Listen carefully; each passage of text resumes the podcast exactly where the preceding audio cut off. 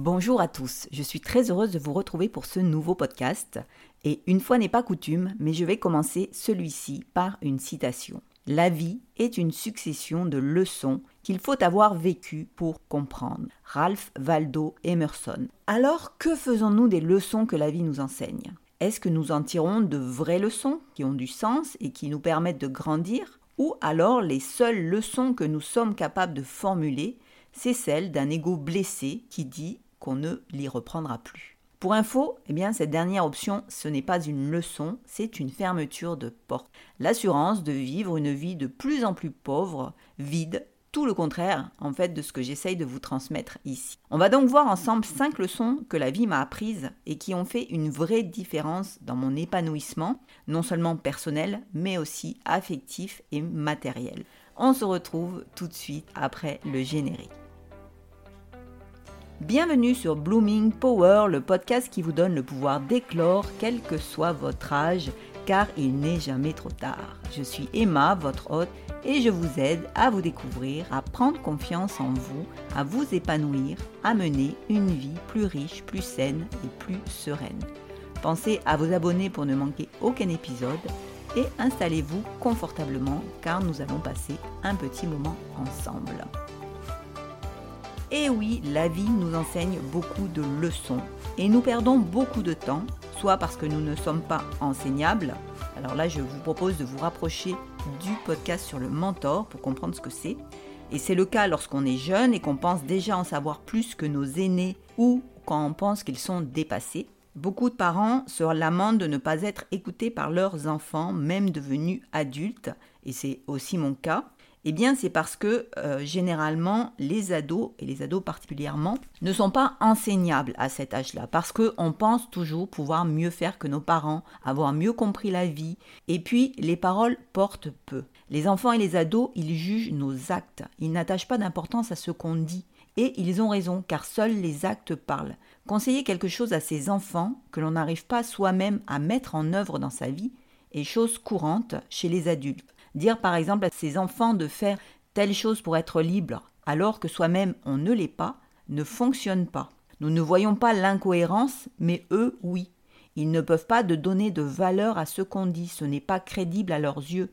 Si vous voulez transmettre quelque chose à vos enfants, occupez-vous de vous-même, agissez, montrez l'exemple, ça c'est magique. Voilà, ils n'attachent pas de valeur à ce que vous n'avez pas fait. Ils vont attacher uniquement de la valeur à ce que vous faites. Alors l'autre raison pour laquelle nous perdons du temps, c'est que nous ne tirons pas des leçons positives de ce qui nous arrive. Souvent, on entend eh bien, on ne m'y reprendra plus, ce qui est une posture d'enfermement et on pense avoir tiré une leçon. Alors une leçon, c'est un enseignement, c'est donc nécessairement positif. On a appris quelque chose de nouveau pour orienter sa vie, pas pour la figer. Le plus souvent, nous empilons les mêmes déboires sans en tirer la bonne leçon et nous répétons toujours la même erreur. Et nous ne comprenons pas que c'est la vie qui tente de nous faire comprendre qu'il y a là une leçon à tirer ou quelque chose à guérir. Alors c'est très humain comme comportement, parce qu'on a beaucoup de mal à se remettre en cause et à admettre qu'on ne sait rien. On nous a appris qu'être adulte, eh bien, c'est savoir. En réalité, nous commençons à peine notre apprentissage quand nous devenons adultes et nous ne savons rien. Alors j'ai souhaité faire ce podcast sur 5 leçons que la vie m'a apprises pour vous faire gagner du temps. Plutôt vous réfléchirez à ces différents points et vous les intégrerez à votre vie, plutôt vous vous libérerez de pas mal d'entraves qui nuisent à votre épanouissement. Alors dans ma dernière newsletter, on a déjà abordé 4 leçons de vie. Je ne vais pas revenir sur celle-ci dans ce podcast, à part sur l'une d'entre elles qui est à mon sens trop importante pour que je l'escamote ici. Donc ce podcast, c'est un parfait complément à la newsletter pour ceux et celles qui sont abonnés. Et pour ceux qui souhaiteraient la recevoir, eh bien, vous trouverez le lien en dessous du podcast comme d'habitude ou sur mon blog dans la section ressources. Alors la première leçon que la vie m'a apprise et que véritablement j'aurais voulu connaître avant, c'est celle de développer et de suivre mon intuition. D'autant plus que nous autres femmes, nous sommes très intuitives naturellement. Malheureusement, notre éducation qui est basée sur le rationnel, et ça vaut aussi pour les hommes, nous apprend à réfléchir davantage d'après des éléments rationnels donc que d'après ce que nous murmure notre petite voix intérieure. Alors nous oublions ce sens essentiel, et notre sixième sens, et nous menons des vies que j'appelle désincarnées parce que notre cerveau rationnel est un GPS très différent de celui de notre intuition. Ce qui lui sert à nous orienter n'a rien de commun avec notre intuition, ce qui fait que non seulement on va finir par se retrouver à un endroit bah, qu'on ne souhaitait pas, mais on ne va pas pouvoir non plus servir notre âme notre mission de vie. C'est pourquoi je parle de désincarnation. Nous sommes à côté de nous-mêmes et non plus incarnés et ancrés dans la vie. Nous flottons dans cette vie sans trop savoir comment nous sortir de cette situation, ni savoir où aller. Alors quand j'ai découvert ce sens dont j'ignorais tout, hein, j'ai été sidérée. J'étais la première à ne plus oser me fier à mon instinct. J'avais l'impression qu'il n'était pas fiable parce que ce qu'il m'indiquait était toujours tellement si différent de ce que mon cerveau rationnel traçait comme chemin que je ne pouvais plus lui faire confiance. Et pourtant, je vivais dans un tel mal-être et je ne voyais absolument pas comment m'en sortir. Tout m'apparaissait comme une impasse. Alors l'année où j'ai découvert l'intuition, et ça c'est grâce au livre d'Olivia Zetline, tout allait de travers dans ma vie, c'était même dramatique. Je me suis dit, bah ça peut pas être pire, et donc j'ai décidé de prendre deux années expérimentales pour renouer avec mon intuition, la développer, apprendre. Et beaucoup de personnes se sont dit que j'étais barrée, que c'était bien, et c'était bien pour moi le cadet de mes soucis. Parce qu'en fait, ce fut deux années riches, passionnantes, où j'ai renoué avec le fait de me sentir heureuse avec moi-même, et je ne regrette absolument pas, parce que ça m'a permis de remettre du sens, de la cohérence dans ma vie. L'intuition est désormais le, seul GPS qui dirige ma vie. Suivre mon cerveau rationnel m'a bien trop fait souffrir. Il me sert à d'autres choses qui lui correspondent davantage, mais plus à euh, diriger ma vie. Donc c'est vraiment mon plus grand regret euh, c'est d'avoir pas découvert l'intuition plus tôt et avoir appris à m'en servir. La deuxième leçon, et c'est celle dont j'ai déjà parlé dans ma newsletter, c'est d'apprendre à vivre seul avec soi-même, de s'épouser en premier lieu. Alors cette leçon, elle est à mon sens tellement fondamentale que j'en ai parlé dans d'autres podcasts et elle mérite de figurer à nouveau ici. Parce que si on ne vit pas seul avec soi-même, on ne peut pas s'apprendre à se connaître. Et nous avons tous peur de la solitude. Pourquoi? Parce que depuis l'enfance, on nous fait croire qu'être seul, ce n'est pas normal, ce n'est pas sain, ce sont les gens qui ne sont pas adaptés, qui restent seuls. Bref, être seul, c'est être mis au banc de la communauté. Et il y a une autre raison, c'est que notre espèce était à l'origine très vulnérable. C'est pourquoi les hommes vivaient en tribus, en clans. Ensemble, ils étaient plus forts pour faire face aux innombrables dangers de la nature. Être exclu de la tribu, cela signifiait la mort assurée. On ne pouvait pas survivre seul, et les temps ont bien changé, mais nous nous sentons toujours vulnérables, et notre cerveau, s'il a beaucoup évolué, il a conservé le cerveau primaire, et c'est toujours lui qui réagit dans les situations où notre survie est menacée. Or, être seul menaçait notre survie. Il nous fait donc ressentir un vrai malaise dès lors que c'est le cas. Cependant, nous sommes des êtres pensants, et donc nous pouvons imprimer un autre schéma de fonctionnement à notre cerveau grâce à nos pensées. En assimilant le fait d'être seul, non plus à une situation malaisante socialement et potentiellement dangereuse pour notre réputation, mais plutôt en la visualisant comme une situation agréable pendant laquelle on va enfin avoir la possibilité de se découvrir, eh bien on finit par ressentir du bien-être à se retrouver seul avec soi. Moi j'ai toujours eu besoin d'être seul, j'ai toujours eu beaucoup d'amis, c'était pas le problème, mais notamment pendant mes années de fac, je m'échappais régulièrement de la bande de fêtards qu'on était pour aller boire des verres seuls, aller au cinéma. Je pouvais enchaîner plusieurs films à la suite avec un pot de glace jusque tard, rentrer ensuite seul à pied à mon appartement. Et euh, je n'avais pas peur de le faire, ni peur du regard des autres. Au contraire, je crois que j'étais fière de ne pas leur ressembler, de ne pas avoir besoin des autres pour pouvoir faire quelque chose. D'ailleurs, aucun de mes amis n'aurait vraiment voulu enchaîner des films, en voir un à la rigueur, mais pas deux ou trois à d'affilée. Et j'ai toujours eu des problèmes pour trouver des personnes qui ne se posent pas des limites à tout sans cesse. Et c'est certainement ce qui a fait que je suis devenue autonome très jeune. Ça tient sûrement aussi au fait que je suis zèbre et qu'il est souvent difficile de me suivre. Et ça, je l'ai intégré très vite. Je suis notamment partie à Boston seule à 20 ans, ensuite j'ai vécu un an à Madrid, et plus récemment j'ai fait une portion du chemin de Stevenson seule. Je peux voyager, prendre des vacances seule, je ne sais pas ce que c'est que de s'interdire quelque chose. Et quand je me suis mise en couple, eh bien mon conjoint, ça l'insupportait que je n'ai pas besoin de lui pour faire quelque chose. Il ne comprenait pas. Pour lui, ça n'était pas contrôlable, ça lui échappait. Il pensait sans cesse que j'avais quelque chose à cacher. À l'époque, moi, je ne comprenais pas que c'était en fait son interprétation, car c'est le comportement que lui, il aurait eu s'il avait eu une double vie. Ça démontrait sa vulnérabilité.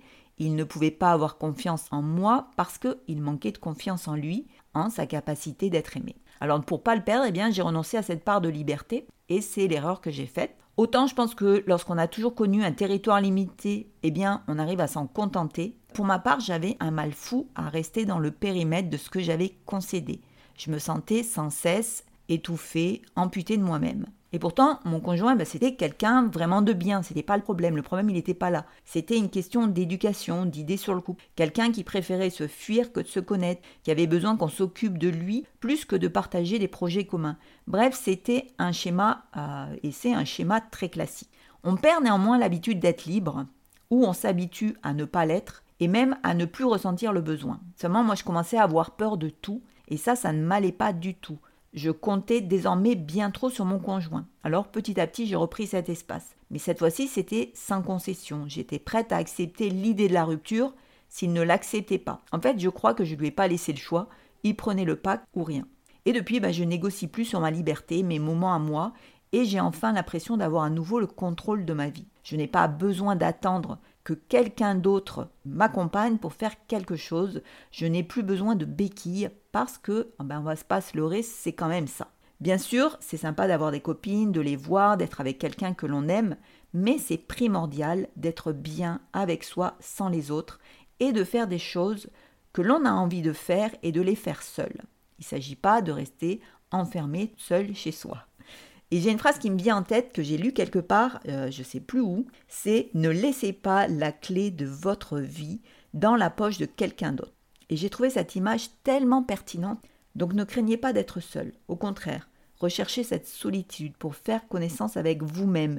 Et cela même si vous êtes en couple. Il vous faut de vrais moments qui n'appartiennent qu'à vous et sur lesquels vous n'avez pas à rendre compte. La clé de votre vie, elle doit rester dans votre poche. La troisième leçon ne va pas vous surprendre, c'est de lire beaucoup plus. Alors pendant dix ans, je n'ai pas vraiment lu. Si j'ai monté un blog littéraire, c'était vraiment pour m'obliger à le faire. Je lisais du développement personnel et des livres sur l'entrepreneuriat, mais pour le reste, c'était un ou deux livres par an. Je travaillais beaucoup, donc j'avais peu de temps pour la lecture. Enfin, surtout, je ne le prenais pas parce qu'il faut décider de lire plus. C'est un effort physique au début. Ça paraît toujours grandiloquent quand je le dis, mais c'est vrai. Les livres m'ont sauvé de l'ignorance dans laquelle je me trouvais et qui faisait que je ne comprenais rien à la vie. J'appliquais ce qu'on m'avait appris, mais je ne trouvais pas de chemin qui me convenait, ni de solution à mes problèmes avec ce que je savais. Alors j'en ai parlé dans le podcast sur le mentor, je n'étais pas enseignable. Je voulais apprendre et changer, mais je ne savais pas comment faire, je n'avais pas les bonnes informations, les bonnes règles, et surtout je ne savais pas qu'on ne sait pas. Je croyais connaître beaucoup de choses, mais elles ne me servaient à rien, je ne savais rien. Avec les livres, j'ai découvert que je ne savais rien, justement, et que j'avais tout à apprendre. Et plus je lis, plus je réalise que je ne sais rien et je regrette ces dix années perdues où je n'ai pas assez lu. Devenir blogueuse littéraire m'a appris à lire plus vite, à sélectionner rapidement les livres qui m'intéressent, à retenir l'essentiel d'un livre, ce qui est particulièrement utile en développement personnel où ce sont des concepts. Tous les livres ont quelque chose à nous apprendre. Tous les livres peuvent être inspirants. Autant dire que c'est un puits sans fond que celui de la connaissance humaine. Dans 20 ans, à ce rythme-là, j'en saurai peut-être un peu plus, mais je ne pourrai toujours pas prétendre savoir. J'aurai toujours à apprendre. Donc je ne peux pas m'empêcher de regretter ces années perdues. Lire a changé ma vie, c'est indéniable. J'ai eu accès à d'autres manières de penser que celles des personnes qui m'entourent, à d'autres angles de vue, d'autres informations, une autre vision du monde, et plus je tire sur ce fil, plus je vois combien la pelote est énorme de ce qu'il me reste à découvrir. Donc lisez, car vous ne pourrez savoir ce que vous perdez que le jour où vous commencerez à lire. La quatrième leçon, et pour moi elle est celle-là, elle est très importante, c'est épargner et investir l'argent que je gagne. Pendant longtemps, j'ai pensé que l'argent s'était fait pour augmenter mon niveau de vie. Il n'y avait donc que deux solutions, devenir toujours plus compétente pour que mon salaire augmente ou avoir une idée géniale qui me rende riche et donc libre. Et puis un jour, j'ai acheté une revue au look chelou, un peu racoleur, qui parlait de gagner de l'argent facilement. Alors c'était vraiment par pure curiosité, je voulais voir euh, jusqu'où on était capable euh, d'inventer pour appâter les gens. Et cette revue, elle a bouleversé ma vision de l'argent. Quand je vous dis qu'il ne faut pas s'arrêter à l'apparence première des choses, toujours interroger ce qui nous entoure, ne pas juger, et d'autant moins sur les apparences, c'est vraiment le cas. Je me souviens plus vraiment euh, du contenu de, cette, euh, de ce magazine, mais ce que j'y ai lu a provoqué une immense prise de conscience en moi. J'ai réalisé qu'il n'y avait pas besoin de s'épuiser à travailler comme une dingue pour augmenter son salaire, mais qu'avec un salaire normal et une bonne gestion de son argent, on peut rapidement être à l'aise. Je me souviens, le magazine proposait de calculer combien d'argent nous passait entre les mains chaque année et combien cela représentait par exemple au bout de 10 ans. Et la somme, elle m'a littéralement fait tomber à la renverse. Et cela d'autant plus que je n'avais pas spécialement d'économie devant moi. En fait, je dépensais tout en confort, en déco, en loisirs, en voyage. Et malgré mon niveau de vie plutôt agréable, j'avais le niveau au ras des pâquerettes. Il m'arrivait d'économiser, mais à un moment ou à un autre, cet argent partait dans une grosse dépense comme l'achat d'une voiture par exemple. Alors aujourd'hui, je pleure encore hein, de n'avoir pas compris tout ça plus tôt, ce qu'enseignait ce drôle de magazine. Ne me demandez pas son nom, euh, très honnêtement, je ne m'en souviens plus. Et je crois que je ne jamais revu, donc je pense qu'il a dû disparaître. Hein, ça fait quand même pas mal d'années. Néanmoins, j'ai compris que la gestion de l'argent, eh bien, ça s'apprend.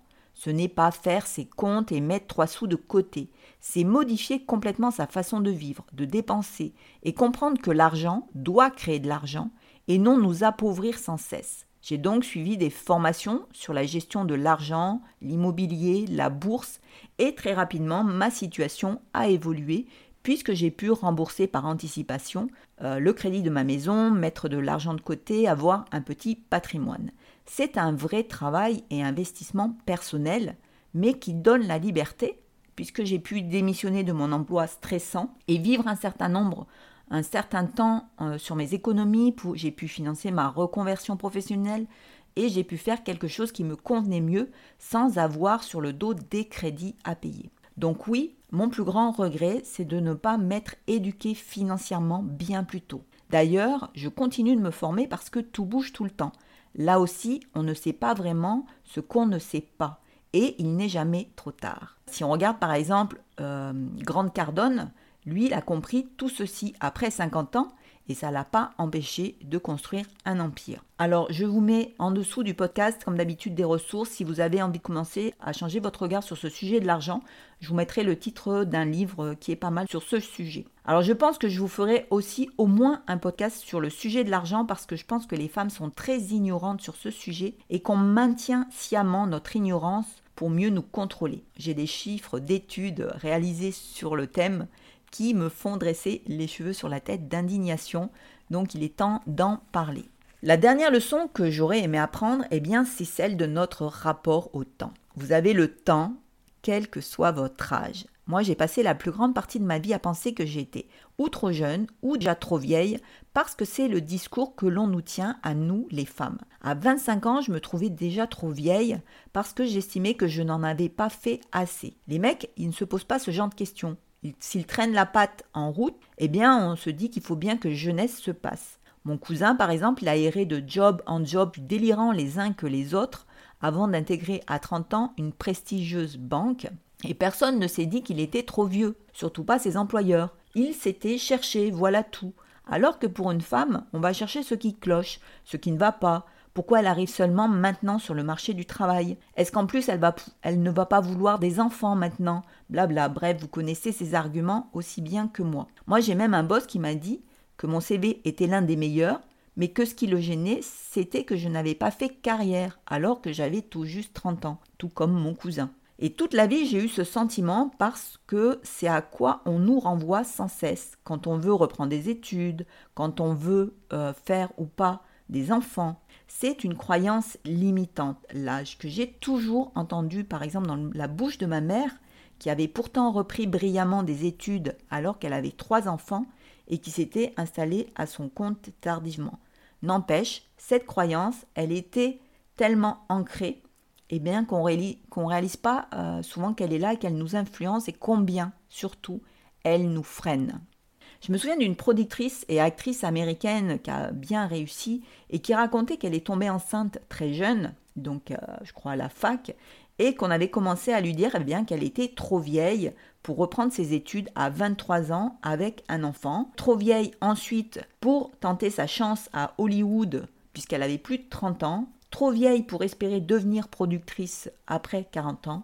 Bref, elle concluait en disant qu'elle avait maintenant plus de 50 ans et qu'elle commençait pourtant tout juste sa vie et sa carrière. Alors refusez les trop jeunes ou trop vieilles, n'écoutez pas et tracez votre chemin. Je pars du principe que ça n'existe pas. Savoir si j'ai envie de faire quelque chose ou pas est le seul curseur qui m'intéresse. Les discussions sur l'âge, je les laisse aux autres à ceux qui ne font rien. Et honnêtement, euh, j'ai jamais constaté dans les faits que l'âge est un problème. Ce qui prévaut, c'est ce qu'on dégage, qui on est, ce que l'on fait. Moi, j'ai beaucoup d'exemples autour de moi de femmes euh, que rien n'arrête et qui ont plus de 70 ans. Et je peux vous assurer que quand on a ça depuis qu'on est jeune, eh bien, c'est un véritable antidote à la peur de vieillir. D'ailleurs, si c'est un sujet qui vous inquiète, et je sais combien cela peut commencer jeune, je vous conseille de lire euh, les livres de Perla euh, Servan-Schreiber et de Caroline Ida, que je vous mettrai sous le podcast, pour évacuer ce sujet une bonne fois pour toutes. Tout ça pour dire qu'on a le temps, celui de se mettre en couple et donc de se connaître et de s'épouser en premier. On a le temps de se trouver, de trouver ce qui nous fait vibrer, de rétablir ses finances, de changer, d'apprendre. La vie n'est pas un sprint, mais une course de fond. On peut la démarrer en mode tortue, prendre son temps, laisser les lièvres courir. La ligne d'arrivée est si loin qu'ils seront épuisés avant de l'atteindre. Ne vous inquiétez pas. Souvent, à cause de notre mauvais rapport au temps, on s'empêche de faire des choses parce qu'on a l'impression que prendre deux ans ou quatre ans de sa vie, eh bien c'est trop long. Rappelez-vous vos deux précédentes années, est-ce qu'elles ne sont pas passées à une vitesse dingue? Est-ce que vous avez vraiment eu le temps de faire tant de choses que cela? Et je raconte toujours l'histoire de cette copine qui voulait reprendre ses études pour travailler dans le tourisme. C'était son rêve, alors je la poussais à le faire, mais je sentais bien bah, qu'il y avait pas mal de résistance. Et elle me disait, oh, tu sais, deux ans, c'est long, il faut que je réfléchisse. Une année passe, elle réfléchit toujours à comment elle pourrait faire alors qu'elle est quand même en congé parental. Deux ans passent et je lui dis Tu réalises quand même que là tu aurais fini, que tu aurais ton diplôme? Et elle me répond Je sais, je regrette, mais maintenant il faut que je retourne bosser. Ça va être trop compliqué, je ne pourrai pas faire les stages demandés. Alors je pense que ça se passe de commentaires. Elle s'est fait piéger par son mauvais rapport au temps.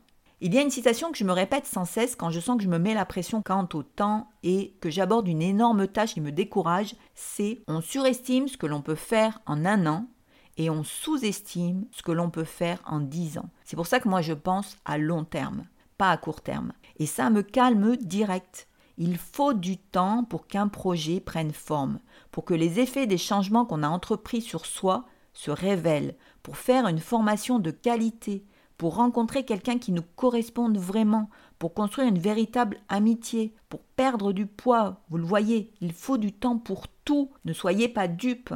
Notre société vit au rythme des fausses promesses du type 30 jours pour tout changer pour devenir célèbre, entrepreneur, pour être organisé. Et la, la réalité, c'est que tout prend du temps. Mais pour celui qui l'a compris et qui connaît la puissance de l'effet cumulé, euh, parce que c'est l'effet cumulé en fait qui donne l'illusion d'une réussite rapide, et ça on en parlera plus concrètement dans un prochain podcast, eh bien celui-ci il peut prendre la route de la vie sereinement, quel que soit le moment où il la prend, quel que soit son âge, et il peut se donner le temps de parvenir là où il le souhaite sans se préoccuper du temps que ça va lui prendre. Et Sénèque, il dit d'ailleurs quelque chose de très juste. Ce n'est pas que nous avons peu de temps à vivre, mais nous en gaspillons beaucoup. Eh bien voilà, ce podcast, c'était pour vous éviter, ou c'est pour vous éviter d'en gaspiller davantage. Alors ça va être l'heure de nous séparer. Euh, j'espère que ces cinq leçons vous apporteront de nouvelles réflexions. N'hésitez pas à me faire vos retours, je suis toujours très touchée que vous le fassiez. Je vous mets sous le podcast, comme d'habitude, les différents liens vers les ouvrages que j'ai pu évoquer ou les ressources. Vous trouverez aussi les liens vers mon blog, mon compte Instagram et ma newsletter si vous souhaitez vous aussi la recevoir tous les 15 jours. Et si ce podcast vous aide et que vous êtes d'accord pour me soutenir, et c'est très important pour que je puisse continuer, vous pouvez laisser 5 étoiles sur Apple Podcast ou Spotify. Et si vous n'êtes pas à l'aise avec ces plateformes, vous pouvez aussi tout à fait me soutenir d'une façon très simple, eh bien en partageant mon podcast. Et pour cela, je vous en remercie infiniment. En attendant, je vous souhaite une excellente fin de semaine. Prenez du temps pour vous et avec ceux que vous aimez, ce n'est pas incompatible. On se retrouve la semaine prochaine pour un nouveau podcast. Je vous embrasse. À très vite.